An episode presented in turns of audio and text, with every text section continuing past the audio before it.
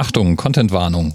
Teile der nachfolgenden Sendung könnte Homöopathiegläubige auf die Palme bringen. Falls du jemand bist, der an Homöopathie glaubt, Shame. Shame. Shame. Shame, shame, shame. Shame on you. Shame, shame, shame. Shame on you. This was serious, but it turned into something fun. Dann bitte dranbleiben und hinterher unbedingt aufgeregte Nachrichten auf Twitter, per E-Mail oder in den Kommentarboxen unter diesem Podcast packen. Ich hoffe sehr auf deine Mitarbeit. Tu mir einen Gefallen, jetzt hör auf zu lügen. Gar nicht. Ich meine es. Jeder Beitrag wird liebevoll gelesen werden. Jawohl. Besonders Beiträge, die sich mit der Homöopathie beschäftigen. Die Homöopathie ist in unserem Haushalt, Klammer auf, einem Haushalt mit wissenschaftlichen Weltbild, Klammer zu, in ganz hohem Ansehen. Für all jene, die bisher mit der Homöopathie noch nicht so richtig viel am Hut hatten, hier nochmal eine Blitzeinführung. Homöopathie wurde 1796 von dem deutschen Arzt Samuel Hahnemann ins Leben gerufen. Und man muss auch sagen, zur damaligen Zeit machte das alles auch irgendwie Sinn. Mindestens so viel Sinn wie Aderlasse oder die Vier-Säfte-Lehre. Aber das steht mal auf einem anderen Blatt. Die Grundannahme in der Homöopathie nach Hahnemann ist, Ähnliches möge durch Ähnliches geheilt werden. Und das bedeutet, dass Medikamente so ausgewählt werden sollten, dass ihr Wirkstoff in unverdünnter Form ähnliche Symptome hervorbringt wie die Krankheit, die es zu heilen gilt. Wenn ich also einen bösen Ausschlag heilen möchte, dann muss mir ein Gift zugeführt werden, was eben einen solchen Ausschlag produzieren würde, nur eben in einer sehr, sehr verdünnten Form. Entweder verschüttelt oder verrieben. Ursprünglich wurde diese Verdünnung mal vorgenommen, um die Giftigkeit vieler der verwendeten Stoffe naja, in den Griff zu bekommen. Später dann fing Hahnemann aber an, immer höhere Potenzen, also immer dünnere Verdünnungen zu verschreiben. Habe ich Verdünnung gesagt? Nein, nein, eine Potenzierung ist natürlich was anderes als eine Verdünnung. Bei einer Potenzierung wird nämlich nicht nur verdünnt, sondern durch eine bestimmte Schüttelbewegung auch gleichzeitig dynamisiert. Lassen wir uns doch mal kurz erklären, wie das mit dem Dynamisieren und Potenzieren vor sich geht und wie sehr da eigentlich verdünnt wird. Now, what they do to prepare it is they take the substance, put it in the water, and then they success it. That means shake it up and down 10 times, sideways 10 times, and back and forth 10 times in three different dimensions, 10 times each. That's called succession. I call it shaking it. Ja, es wird also in jede Himmelsrichtung zehnmal geschüttelt. But I'm not scientific, so what do I know? That's a one solution. As I say, they never use that. Then they take one part of that solution and put it in 10 parts of water and chugga chugga chugga the whole thing all over again. Von dieser Lösung wird also dann ein Tropfen genommen und wieder in ein neues Lösemittelgefäß fallen gelassen und wieder entsprechend behandelt, also geschüttelt. And they get a two solution, one part in 100. You follow now? Diese Lösungen werden in Zehner-Schritten gemacht, also immer 1 zu 10. Wenn wir es also einmal gemacht haben, haben wir eine zehnfache Verdünnung. Beim zweiten Mal haben wir eine hundertfache Verdünnung. Then they repeat it one more time, 10 parts, and they get one in a thousand. But that's far, far, far too concentrated. No. They prefer dilutions of 1 in 10 to the 20th parts of water. That's one with 20 zeros after it. And Ja, Homöopathie wird eigentlich ab D20, also der 20-fachen Potenzierung, erst so richtig interessant. The fourth rule of homeopathy, as if you weren't ready for it, the more dilute the medicine is, the stronger it is. I told you they get sillier as you go along. Guess how high they go, folks? They go up to 10 to the power of 1,500. Ja, das geht rauf bis D1500. Und jetzt kommt ein wirklich großartiger Vergleich, wie man sich so eine Verdünnung vorstellen muss. He said that's equivalent to taking one grain of rice, that's one, crushing it to a powder and dissolving it in a sphere of water the size of the solar system. with the sun at the center and the orbit of Pluto at the outside, and then repeating that process two billion times. Now, if that ain't dilute, I don't know what is. War fest davon überzeugt, dass durch diesen Dynamisierungsprozess Information festgehalten wird in zum Beispiel dem Wasser und je höher eine Potenzierung war, also je weniger Wirkstoff und je mehr Dynamisierung stattgefunden hat, desto wirksamer auch das Medikament. Seit dem Jahr 1805 führte schon Hahnemann selbst dann Arzneimitteltests durch. Da mussten dann freiwillige Probanden Medikamente homöopathischer Art zu sich nehmen und sämtliche eventuell auftretende Symptome notieren. Aus mehreren solchen Aufzeichnungen ergab sich dann ein Arzneimittelwirkungsbild. Das gesamte Vorgehen klingt jetzt erstmal irgendwie gar nicht so schlecht, hält aber wissenschaftlichen Standards überhaupt gar nicht stand und wurde selbst schon im 19. Jahrhundert von Wissenschaftlern und Ärzten schwer kritisiert. Und da sind wir bei einem Grundproblem der Homöopathie. Tatsächlich bis zum heutigen Tag fehlen wirklich belastbare Studien, die die Wirksamkeit von Homöopathie belegen. Und dabei mangelt es überhaupt gar nicht am Material. Wir wissen heute sehr wohl, wie man mit statistisch ausgereiften Methoden Wirksamkeit von Behandlungen nachweisen kann. Und es gibt eine Unmenge von mal wissenschaftlicheren, mal weniger wissenschaftlicheren Leuten, die versuchen, genau so einen Nachweis zu erbringen. Denn würde man tatsächlich nachweisen können, dass Information im Wasser übertragen werden kann, ich würde sagen, das wäre einen kleinen Nobelpreis wert. Vielleicht auch einen großen. Und das ist auch genau die Stelle, an der unglaublich viele mit den Schultern zucken. Manche behaupten, es gäbe sehr wohl Studien und natürlich gibt es auch im Homöopathielager immer wieder mal die Behauptung, Studien hätten ergeben, Doppelpunkt das.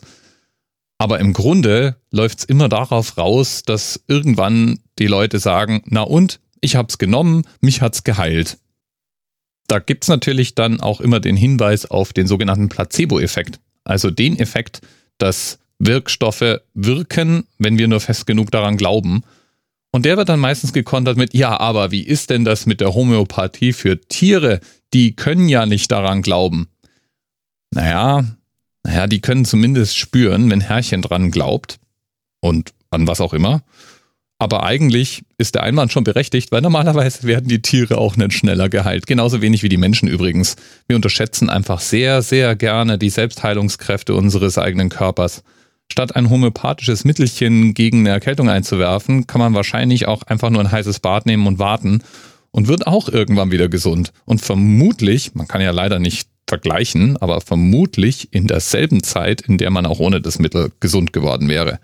Genau das scheinen auf jeden Fall die Studien, die jeweils dann zum Ergebnis kommen, Homöopathie wirkt, nicht zu erbringen. Vergleicht man nämlich eine ausreichend große Anzahl Kranker mit einer bestimmten Erkrankung, und unterteilt die in eine Gruppe derer, die ein homöopathisches Mittel und eine Gruppe derer, die ein ganz normales Placebo bekommen, dann stellt man fest, zwischen den beiden Gruppen gibt es keinen Unterschied. Zumindest keinen statistisch relevanten. Wie dem auch sei, die Streiterei pro und contra Homöopathie, die ist jetzt so alt wie Homöopathie selbst. Und was ich dabei so erstaunlich finde, ist, wenn Ärzte damit machen. Also ich persönlich glaube ja nicht dran. Und eigentlich widerspricht das Prinzip der Homöopathie auch ganz allgemein den Prinzipien und der wissenschaftlichen Arbeitsweise, die Ärzten vermittelt werden. Auch Apotheker übrigens. Die lernen nämlich sowas wie Arzneimittelkunde. Die wissen sehr wohl und wissen ganz genau, dass Homöopathie nach den Standards, die eigentlich an Arzneimittel angelegt werden, nicht wirksam ist. Und da sind wir bei zwei interessanten Themen, nämlich das eine, dass auch hochintelligente, top ausgebildete Menschen manchmal strunzblöde Behauptungen aufstellen oder weitertreiben. Dann den zweiten Effekt, dass man Wissenschaftler und Ärzte nicht unbedingt miteinander verwechseln sollte. Ärzte sind normalerweise keine Forscher. Sie sind nicht ausgebildet zum akademischen Arbeiten. Sie sind Praktiker. Ein Arzt steht im Zweifel auf dem Standpunkt, was heilt, hat Recht. Ob das nun ein Placebo ist oder nicht, ist dem Arzt mit einiger Berechtigung erstmal wurscht. Deswegen kann man auch in Patienten Nadeln stechen oder ihnen Homöopathie verschreiben oder ihnen eine Pflanzentinktur. Manches davon mag wirken, manches nicht. Solange sich der Patient hinterher besser fühlt, alles in Ordnung. Problematischer wird es meiner Meinung nach dann bei Krankenkassen und bei Apotheken, dem gesamten unterstützenden Apparat eben. Die handeln nämlich rein aus wirtschaftlichem Interesse. Die glauben oder wissen, es gibt eine Nachfrage, es gibt einen Markt, damit lässt sich Geld verdienen und damit wird Schlangenöl verkauft, weil man eben Geld dafür bekommt. Und manchmal ist es übrigens gar nicht so einfach, keine homöopathischen Mittel zu kaufen. Die Lieblingsanekdote dazu in unserer Familie ist von meiner Liebsten. Die ist nämlich mal losgezogen und hat verschiedene Sachen gekauft und unter anderem brachte sie Orchideendünger mit nach Hause. Bio-Orchideendünger. Der, wie wir dann am Aufdruck feststellten, homöopathischer Orchideendünger ist. Und ich frage mich seither, ob da vielleicht Pferdedung drin potenziert wurde oder was genau dieses homöopathische Element ausmacht oder ob das eigentlich nur Wasser mit Duftöl war. Ah, apropos Wasser mit Duftöl. Die Potenzierung und Dynamisierung ist ja ein Vorgang, der durch das Schütteln und Wirbeln von Lösungsmittel und Wirkstoff geschieht. Deswegen frage ich mich eigentlich immer, was ich so alles an Drogen zu mir nehme, wenn ich einen kräftigen Schluck aus dem Wasserhahn nehme. Da muss doch zwischendurch auch mal Kokain dazwischen sein, oder? Oder, äh, oder, äh, oder, äh, ja. Pommes. Ja, Pommes, Pommes könnte auch dabei sein. Überhaupt. Vielleicht sollte ich mehr homöopathische Pommes essen, dann würde ich auch der Wampe vermutlich schneller Herr werden. Aber zurück zum eigentlichen Thema der Homöopathie und dass Ärzte genauso wie Apotheker, genauso wie Krankenkassen wieder besseren Wissens mit Quatsch Kranke und Verzweifelte ausbeuten. Da frage ich mich nämlich schon seit Jahren, wie das überhaupt sein kann. Und früher habe ich da manchmal schon fast an eine gewisse Bösartigkeit geglaubt. Je älter ich werde, desto mehr glaube ich aber daran, dass wir einem systemischen Fehlschluss aufsitzen. Als Menschen müssen wir Vertrauenspersonen haben. Wir brauchen Menschen, denen wir Ahnung unterstellen, denen wir glauben, besonders dann, wenn es kritisch wird. Und wenn es an die Gesundheit geht, wird es nun mal kritisch. Wem glauben wir da? Naja, der Mama, die homöopathische Mittel empfiehlt, dem Apotheker, dem Arzt, von dem die Mama diesen Rat mal bekommen hat, der Heilpraktikerin um die Ecke und den engen Freunden, die steif und fest behaupten, am eigenen Leib oder im Bekanntenkreis schon gesehen zu haben, wie wirksam Homöopathie doch sein kann. Und am fatalsten dabei, der Effekt tritt deswegen so stark auf, weil all jene, die innerlich den Kopf schütteln, sich insgeheim denken, oh, nee, ist es nicht wert. Ich sag mal nix. Ansonsten ist sie, er, wer auch immer, ja ganz nett und kompetent, was ja meistens auch stimmt. Das Problem nur, es würde manchmal schon einer reichen, der Zweifel anmeldet, und alle anderen würden kritisch hinterfragen, was ihnen gerade präsentiert wurde. Es melden aber zu wenige Zweifel an. Und drum habe ich jetzt hier mal einen Aufruf für dich. Lass dir doch beim nächsten Mal, wenn dir jemand ein homöopathisches Mittel empfehlen will, die Wirkprinzipien erklären. Frag doch mal nach, was da genau wirkt und warum.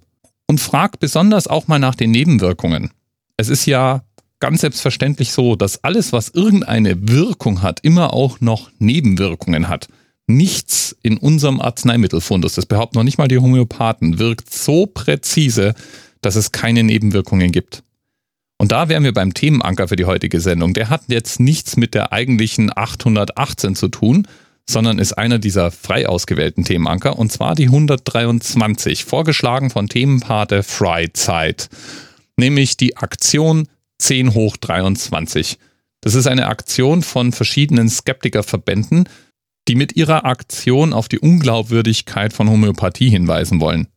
Die nehmen nämlich ganz absichtlich Überdosen, manchmal auch auf der Bühne, zum Beispiel homöopathische Schlafmittel, einfach mal die ganze Packung reinschütten. Du wirst feststellen, weder wirst du schläfrig, noch gibt es irgendwelche Nebenwirkungen weil man von Wasser und Zucker halt im Allgemeinen keine Nebenwirkungen und Wirkungen erwarten kann. Das Ganze ist und war recht medienwirksam und bleibt auch ganz allgemein immer wieder mal eine anschauliche Demonstration dafür, wie unsinnig Homöopathie tatsächlich ist. Und wenn man bei der Erkenntnis irgendwann mal angekommen ist, dann hat man, finde ich, auch eine Verantwortung gegenüber jenen, die Hoffnung haben, dass ihnen so ein Medikament helfen kann, die krank sind und sich kompetente Beratung und Hilfe erwarten. Genau denen gegenüber haben wir die Verantwortung zu verhindern, dass sie einfach mal ebenso abgezockt werden mit Zuckerkügelchen und Wasserverdünnung. Lieben Dank nochmal an Themenpaten Freizeit. Und falls du jetzt ein Homöopathiegläubiger bist, dann mag ich dich trotzdem, aber ich mag dich auch einladen, ein paar der Materialien, die ich in die Notizen zur Sendung gepackt habe, mal mit einem offenen, kritischen Auge genau anzuschauen. Bis bald. TMRS 10, 9, 8. The experience of 47 individual medical officers. Was hier über die Geheimzahl der Illuminaten steht. Und die 23. Und die 5. Wieso die 5? Die 5 ist die Quersumme von der 23.